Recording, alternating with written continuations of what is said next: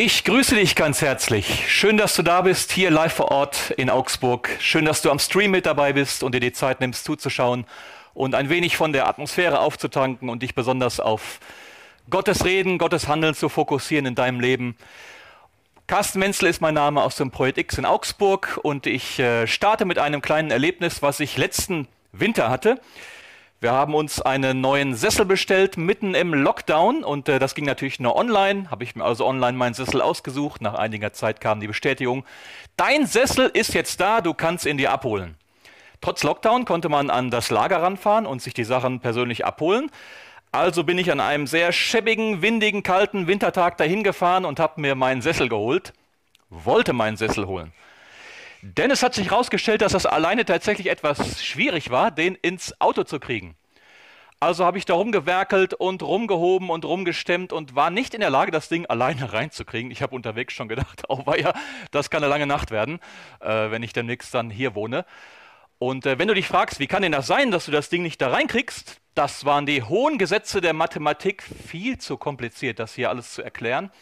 Jedenfalls muss ich ziemlich erbarmungswürdig ausgesehen haben.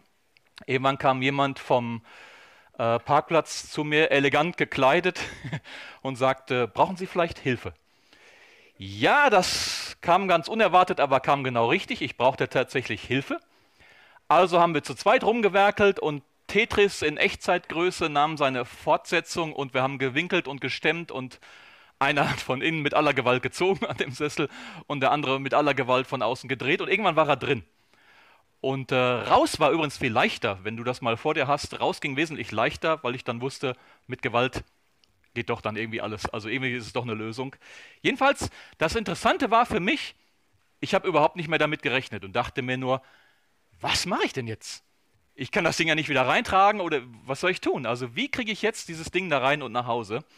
Und Hilfe kam für mich völlig unerwartet von jemandem, den ich überhaupt nicht auf dem Schirm gehabt habe völlig unerwartet in einer Situation, wo ich dachte, jetzt wird es ein spannender Abend von jemandem, den ich gar nicht auf dem Plan hatte, kam Hilfe mir dabei. Vielleicht kennst du sowas aus eigenem Erleben. Vielleicht hast du auch schon mal Hilfe erlebt von jemandem, den du gar nicht auf dem Schirm gehabt hast. Vielleicht auch bei einem Umzug oder bei einem Möbelkauf oder vielleicht ähm, bei Lebensfragen, die du für dich nicht beantworten konntest. Vielleicht ähm, ist es ein Gespräch gewesen, was dir mal geholfen hat. In einer Lebenskrise zum Beispiel. Und du hast keinen Ausweg gesehen und wusstest nicht genau, wie soll ich da rauskommen.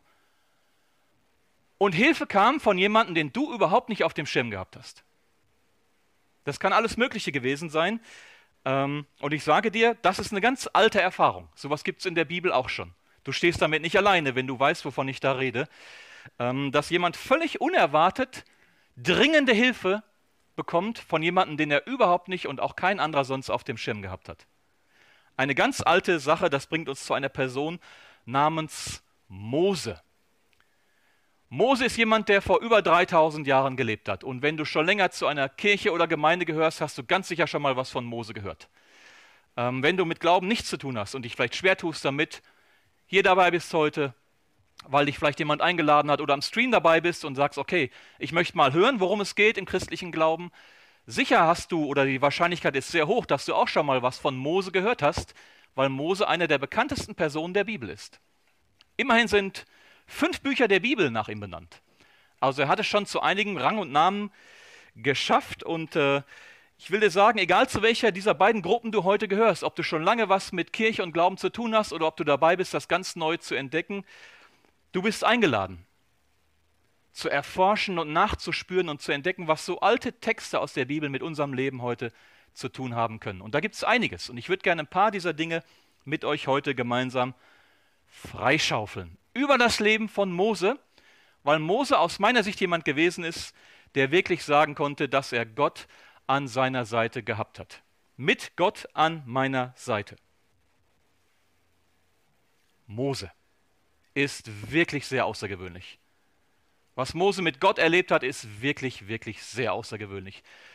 Allein schon die Umstände, in die er hineingeboren wird, sind verrückt. Und was ihm manchmal passiert, ist äh, wirklich merkwürdig. Sein ganzes Leben beginnt schon nicht besonders gut, weil es ein großes Problem gibt, was sich, in das er hineingeboren wird. Was ist das Problem? Er hat eigentlich keine Zukunft. Eigentlich hat er keine Überlebenschance. Warum ist das so? Der Pharao, der mächtige König von Ägypten, möchte alle hebräischen Jungs umbringen lassen. Und Mose ist Hebräer. Warum tut er das? Die Hebräer waren aus verschiedenen Gründen in seinem Land angesiedelt. Aus Sicht Pharao, des Pharaos waren es einfach irgendwann zu viele geworden und er hat Angst, dass er das irgendwie alles nicht mehr gehandelt bekommt und dass es für ihn zu einem Problem werden könnte. Und wir wissen aus der Geschichte, aus ganz vielen Beispielen, dass da, wo ein Volk in einem Land wohnt und andere Nationalitäten dazukommen, ist eine ganz häufige Reaktion Angst und Fremdenhass. Und der Pharao zeigt beide Phänomene, Angst und Fremdenhass. Und er schürt diesen Fremdenhass auch gegen die Hebräer. Antisemitismus. Er schürt das ganz bewusst und denkt sich zwei böse Pläne aus, um diese Lage aus seiner Sicht in den Griff zu kriegen. Erstens reagiert er mit Unterdrückung, mit Versklavung. Und als er sieht in der Folge, dass das nichts bringt, ähm, greift er zu sehr harten Mitteln. Er möchte die hebräischen Hebammen zwingen, alle hebräischen Jungs direkt nach der Geburt zu töten. Ein sehr hartes, sehr drastisches Mittel. Das wird nichts. Dieser Plan haut nicht hin, weil die hebräischen Hebammen einfach aus Ehrfurcht vor Gott und vor dem Leben da nicht mitmachen. Und als diese beiden Pläne nicht hinhauen, denkt er sich einen dritten, wirklich finsteren Plan aus.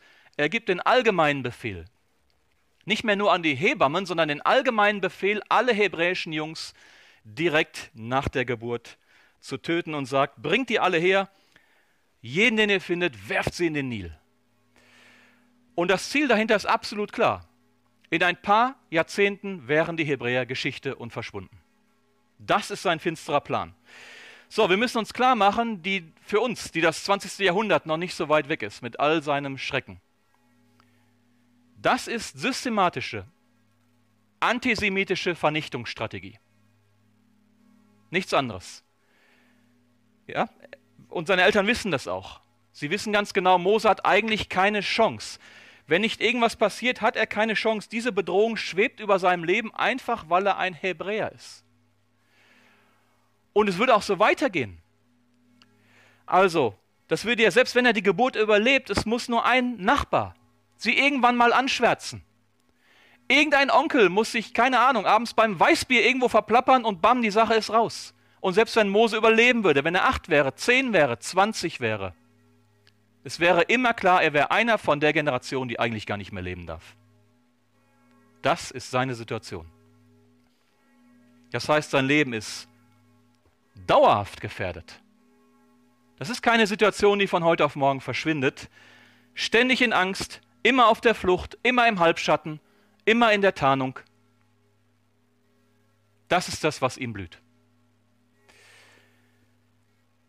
Vielleicht kennst du sowas, eine Situation, die dir Angst macht und von der du weißt, die ist auch nicht in zwei Wochen wieder Geschichte. Von der du weißt, da türmt sich was auf, was dich länger begleiten wird. Ja, was soll ich sagen in der Situation wie dieser, in der wir gerade leben? Also, in den letzten 15 Monaten haben sich bestimmt für viele von uns solche Situationen entwickelt und kein Ende ist in Sicht. Und du weißt nicht, wie soll das, wie soll mein persönlicher Weg aus dieser Sache rausgehen? Wo ist eigentlich Gott in dieser ganzen Geschichte? Die Hebräer hatten von Gott ein besonderes Versprechen bekommen, dass sie ein großes Volk sein sollen, das zahlreich sein wird, das ein Vorbild sein wird für die Welt, das was Besonderes bewegen wird auf dieser Welt. Wo ist eigentlich Gott in dieser Geschichte? Wieso darf ein Mensch wie der Pharao das machen? Wieso kriegt er keine Beulenpest von heute auf morgen? Wieso wird er nicht von Aliens gekidnappt oder irgendwas anderes Krasses, wo die Leute sehen, wow, da muss ein Gott dahinter stehen? Wieso darf der das machen? Wieso wendet Gott diese Situation nicht über Nacht? Vielleicht hat Moses Mutter sich das auch gefragt und die anderen Hebräer in dieser Situation. Vielleicht sind das ihre Gebete gewesen und ihre Hoffnung gewesen. Wo bist du, Gott? Greif endlich ein. Zeig uns, dass du da bist. Also Moses Mutter wartet die erste kritische Phase nach der Geburt ab. Und wenn du schon mal kleine Kinder beobachtet hast, weißt du, das kannst du am Anfang machen, weil am Anfang schlafen die viel. Irgendwann geht das nicht mehr. Irgendwann werden die aktiver und dann schlafen die nicht mehr so viel und dann geht das Geschrei los und dann kommt der Hunger immer mehr raus und ähm, du kannst den nicht mehr dauerhaft verstecken. Also muss irgendwie eine andere Lösung her, wenn du ihn in Sicherheit halten willst. Und äh, die Mutter kommt auf eine wirklich verzweifelte Idee. Es ist ganz unglaublich, eine wirklich verzweifelte Idee. Der letzte Strohhalm und der Bibeltext von damals erzählt das so aus dem zweiten Buch Mose. Sie, also die Mutter von Mose, nahm einen Korb aus Schilfrohr, dichtete ihn mit Erdharz und Pech ab, dann legte sie das Kind hinein und setzte es im Schilf am Nilufer aus. Also bevor wir jetzt anfangen, innerlich zu verurteilen und sagen, wie kann man denn nur, ist das nicht ein Fall fürs Jugendamt, das ist nicht der Punkt, um den es geht. Der Punkt ist, wie verzweifelt muss eine Mutter sein, um das zu tun? Wie ausweglos muss sich eine Mutter fühlen, um das zu machen? Wie zusammengeschnürt muss sich die Kehle von dieser Mutter angefühlt haben, um sowas zu tun? Das springt einen geradezu an in den ersten Sätzen dieses Textes. Diese Verzweiflung, diese Ausweglosigkeit, dieses Ich weiß keinen anderen Weg mehr. Sie weiß ganz genau, ist er, bleibt er bei mir, ist er auf jeden Fall tot. Setz dich ihn aus. Gibt es, ist er wahrscheinlich tot, aber vielleicht gibt es eine Hoffnung. Vielleicht gibt es eine kleine Hoffnung. Vielleicht gibt es einen Restfunken. Irgendwas.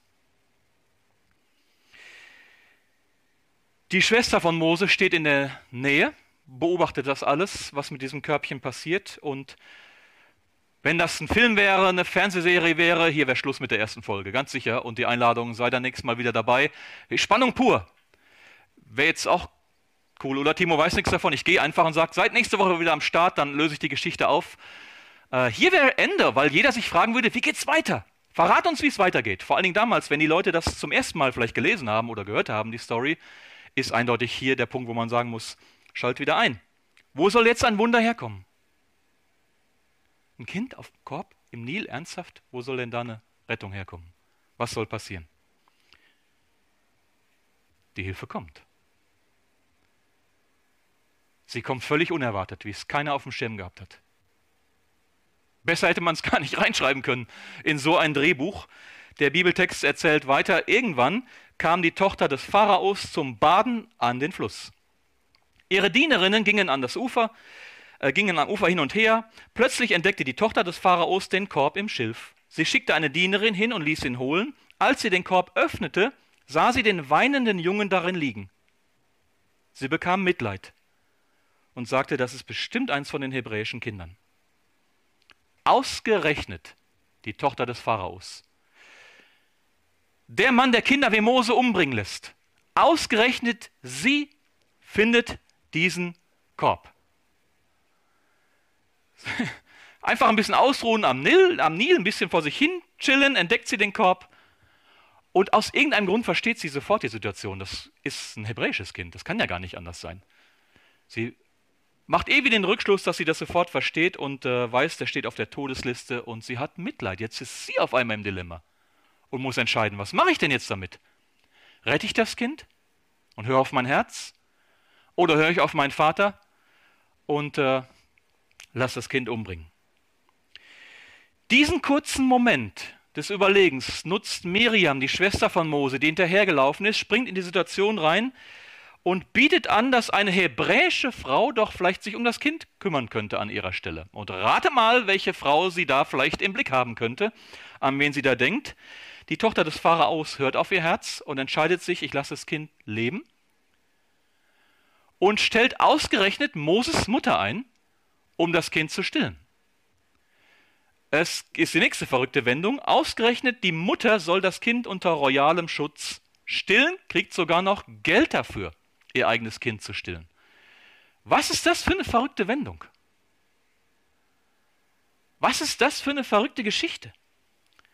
Natürlich, Moses Mutter muss ihn später wieder abgeben und hergeben. Und das ist bestimmt nochmal hart. Aber zumindest lebt er. Er ist in der Höhle des Löwen und muss da aufwachsen, aber er lebt. Das ist sichergestellt. Eine unglaubliche Geschichte, mit der Moses Leben beginnt. Voller Dramatik, voller Spannung. Und jetzt gebe ich zu, es ist vielleicht gar nicht so einfach für dich heute Morgen, egal ob du hier vor Ort dabei bist oder am Stream zuschaust, es ist gar nicht so leicht, vielleicht eine, sowas wie so eine emotionale Bindung herzustellen zu einem Geschehen, was 3000 Jahre her ist. Weil du merkst schon, ich kann das alles nur nacherzählen und ein bisschen daraus vorlesen, wir waren nicht dabei. Wir haben keine Bilder, die uns normalerweise helfen, Geschehen zu begreifen. Wir haben keine Filmaufnahmen, keine Tonaufnahmen. Alles, was wir haben, ist ein kurzer Text, der mit einigen zig Wörtern nacherzählt, was damals passiert ist. Mehr nicht. Aber vielleicht ähm, fällt es uns leichter, den Zustand nachzuspüren, in dem Moses Mutter sich befunden haben muss. Vielleicht ist das unser Anknüpfungspunkt, nachzuempfinden, was sie gespürt haben muss, was sie gefühlt haben muss. Wenn du nicht mehr weißt, wie es weitergeht, wenn du dich ausweglos fühlst, wenn um dich herum nur Mauern sind und du nicht weißt, was soll ich tun und du auch keine Ahnung hast, wer dir jetzt noch wie helfen könnte. Vielleicht bist du heute so hier oder schaust zu mit so einer Erfahrung im Gepäck, mit so einem Gefühl im Gepäck. Und nach diesen verrückten anderthalb Jahren, die wir hinter uns haben, müssen wir bestimmt nicht lange suchen. Vielleicht ist es was, was du auf dich zukommen siehst. Du bist vielleicht noch nicht drin, aber du siehst es kommen auf dich zu. So eine Situation. Und du fragst dich, wie soll das weitergehen? Und es spielt uns für diese Erfahrung überhaupt gar keine Rolle. Ob du schon 50 Jahre mit Jesus lebst, ob du glaubst oder nicht glaubst, ob du sagst, ich kann damit gar nichts anfangen, aber erzähl trotzdem weiter, aber irgendwie, oder ich bin gerade mit Gott aufs Kriegsfuß auf, auf Basis von dem, was ich erlebt habe in der letzten Zeit. Diese Erfahrung kennen wir alle, wenn wir keinen Ausweg mehr sehen. Und ich glaube, dass so eine Geschichte für solche Situationen uns sehr viel zu sagen hat, sehr viele Dinge zu sagen hat. Ähm, nicht eine davon wird explizit genannt. Das wirst du gleich merken, wenn ich die, die weitergebe. Wir müssen ein bisschen graben und auch manchmal zwischen den Zeilen lesen, um diese Dinge freizuschaufeln. Aber mindestens mal drei Dinge habe ich entdeckt, die uns helfen können in den Situationen, in denen wir sind. Nochmal, viele von uns haben bestimmt solche Situationen erlebt, wo du nicht mehr weißt, wie es weitergehen soll. Wo du das Gefühl hattest, es ist eigentlich auch, ehrlich gesagt, ganz egal, was ich entscheide. Meine Alternativen, die vor mir liegen, die sind irgendwie die Wahl zwischen Pest und Pocken. Egal, was ich nehme, es sieht nicht gut aus. Welchen Weg soll ich nehmen? Was bringt mehr Gewinn oder was bringt weniger Schaden? Vielleicht war es der Umgang mit Finanzen, der dich ins Chaos geführt hat und jetzt sind Mauern um dich herum. Vielleicht ist es eine Beziehung, deine Ehe, irgendeine andere familiäre Beziehung, die kaputt ist. Und du weißt nicht, wie da noch Hoffnung reinkommen soll. Vielleicht ist es ein Verhältnis, eine Beziehung ähm, in deiner Arbeitsstelle, zu deinem Chef, zu einem Angestellten, zu einem Kollegen, was kaputt ist, schwer beschädigt ist. Und du fragst dich, wie soll ich denn das aushalten hier noch die nächsten Jahre? Wie soll denn das weitergehen für mich? Vielleicht war es ein Wechsel des Wohnorts oder irgendwas, wo du im Nachhinein merkst, das war irgendwie nicht so gut, wie ich das gemacht habe. Und das ist auch nichts, was du einfach so zurückdrehen kannst. Aber, aber viele hier haben wahrscheinlich auch schon folgende Wahrheit erlebt, die so ein Text wunderschön zeigt. Und das ist eine, das ist eine Wahrheit, das meine ich überhaupt nicht ähm, arrogant oder irgendwie, das soll nicht falsch rüberkommen. Das ist eine Wahrheit, die du, glaube ich, nur verstehen kannst, in der Tiefe verstehen kannst, in aller Demut, wenn du mit Gott ganz unterwegs bist. Wir kommen manchmal an den Punkt, an dem wir Dinge nur noch loslassen können, abgeben können. Einfach übergeben können, ganz bewusst übergeben können an Gott und zwar vollständig eine Situation vollständig an Gott übergeben. Und ich meine nicht einfach nur den Bach runtergehen lassen. Also wenn man böse wäre, zynisch wäre, könnte man Moses Mutter ja unterstellen, sie hat ihren Sohn einfach wörtlich den Bach runtergehen lassen. Das hat sie aber nicht. Und das ist auch nicht das, was ich, was ich meine.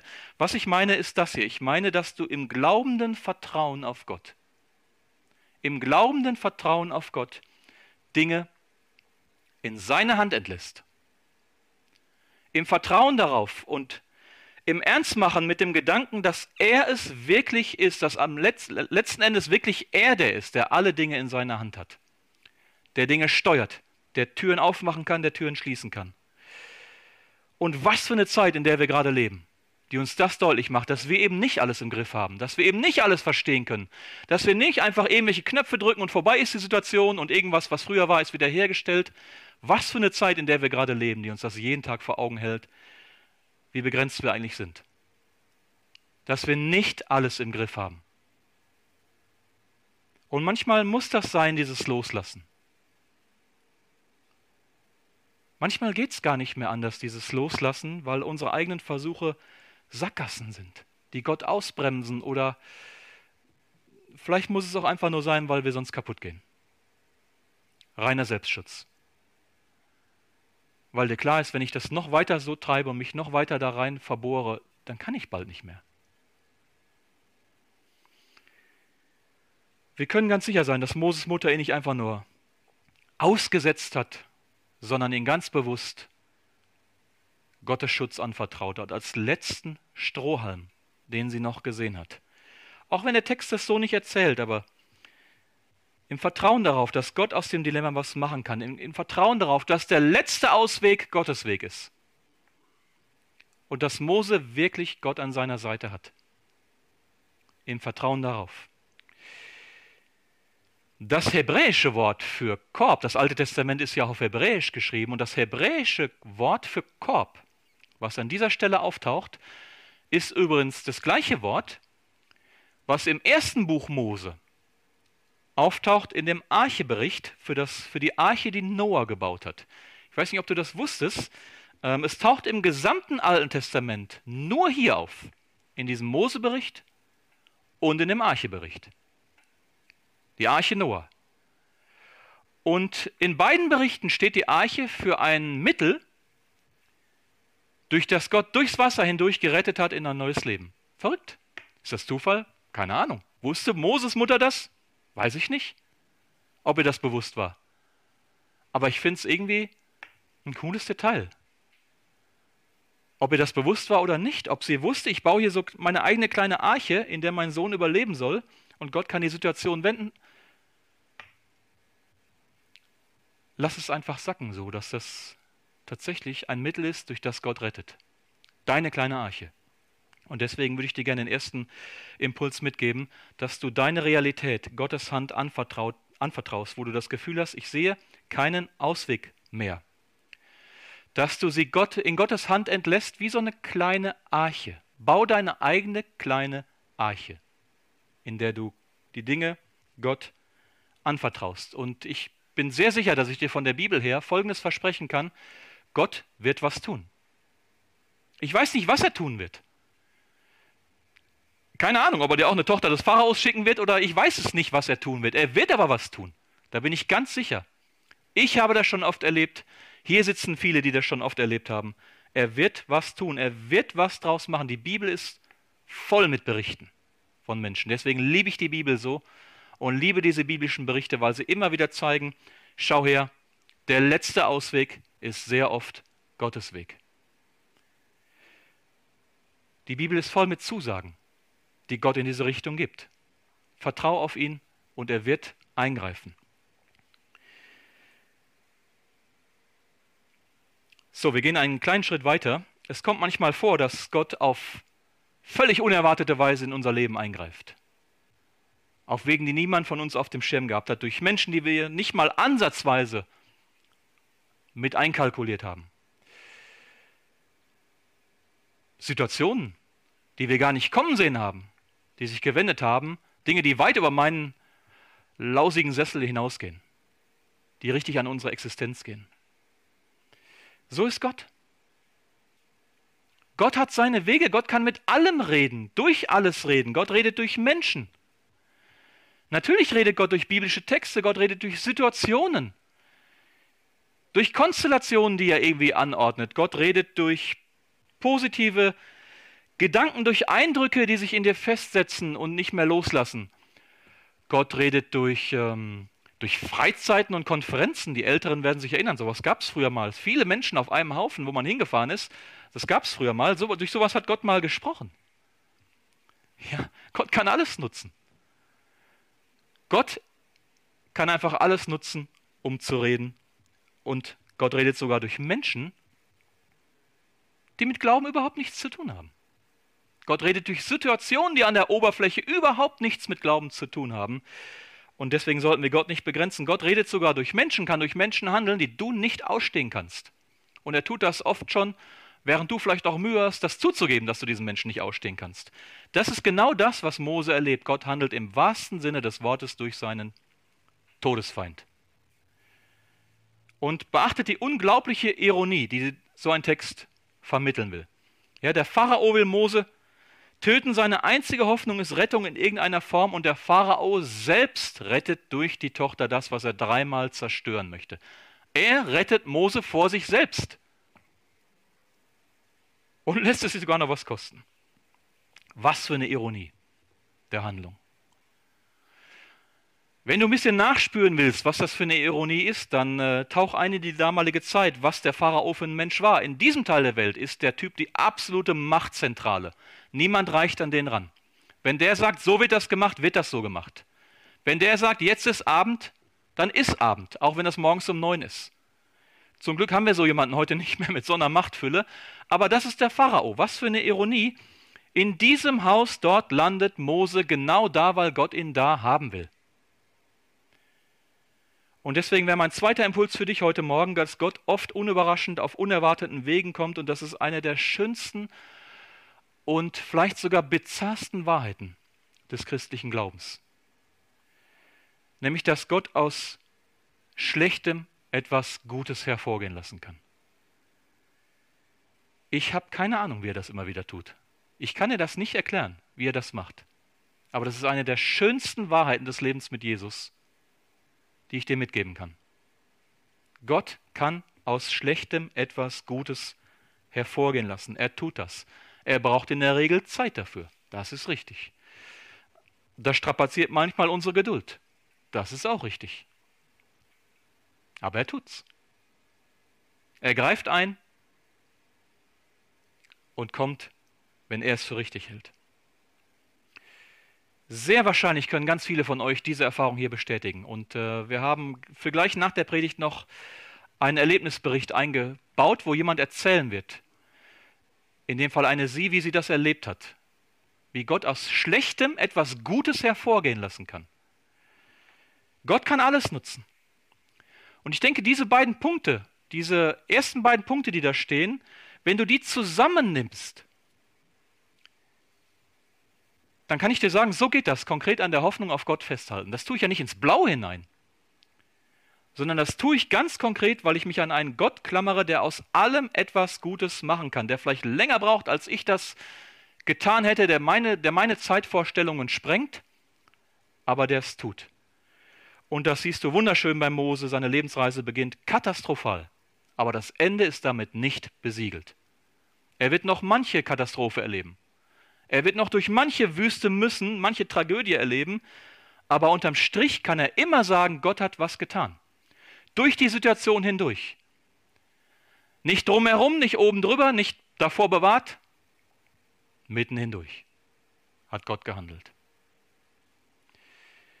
Und das bringt uns zum letzten Gedanken für heute, zum letzten Impuls, den ich dir gerne mitgeben würde. Das ist ein grundsätzlicher Gedanke zu alttestamentlichen Texten. Vielleicht findest du das manchmal ein bisschen sperrig im Alten Testament zu lesen und du denkst, das ist manchmal, das klingt so anders als im Neuen Testament und ich habe manchmal Mühe auch zu entdecken, was steht denn da so drin? Äh, was bedeutet das? Jede alttestamentliche Geschichte lehrt mindestens mal was über Gott. Wir haben vielleicht manchmal Schwierigkeiten zu entdecken, was das ist, aber jede alttestamentliche Geschichte lehrt was über Gott. Was ist das hier? Also diese Geschichte lernt auf ganz außergewöhnliche und einzigartige Weise, dass Gott seine Versprechen hält, seine Zusagen hält. Das lehrt diese Story. Gott hatte den Hebräern viele Jahre vorher das Versprechen gegeben, dass sie ein ganz besonderes Volk sein werden, das nicht untergehen wird. Und durch die Geschichte hindurch gab es immer wieder brenzlige Situationen, wo das ganze Projekt Israel in Gefahr geraten ist.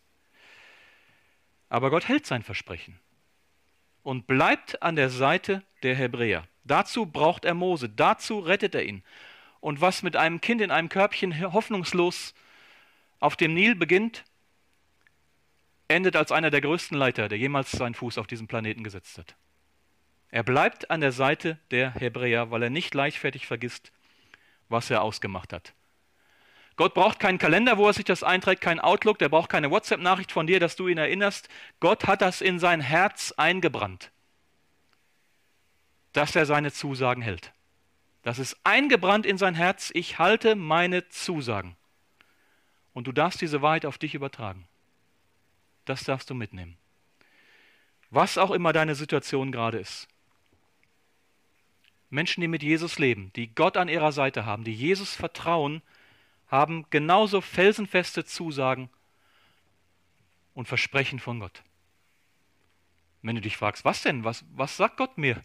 Das hier zum Beispiel. Im Neuen Testament ein kleiner Satz von Paulus, einem der größten Theologen.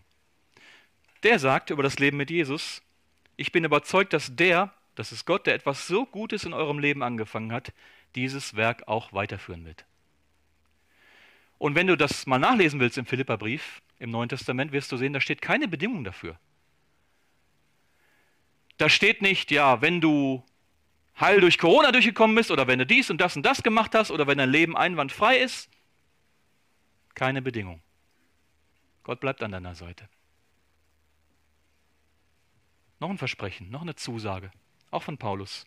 Ich bin ganz sicher, schreibt er im Römerbrief, weder Tod noch Leben, weder Engel noch Dämonen, weder Gegenwärtiges noch Zukünftiges, noch irgendwelche Gewalten, weder Hohes noch Tiefes oder sonst irgendetwas auf dieser Welt, wie Corona oder andere Pandemien, können uns von der Liebe Gottes trennen, die er uns in Jesus Christus, unserem Herrn, schenkt.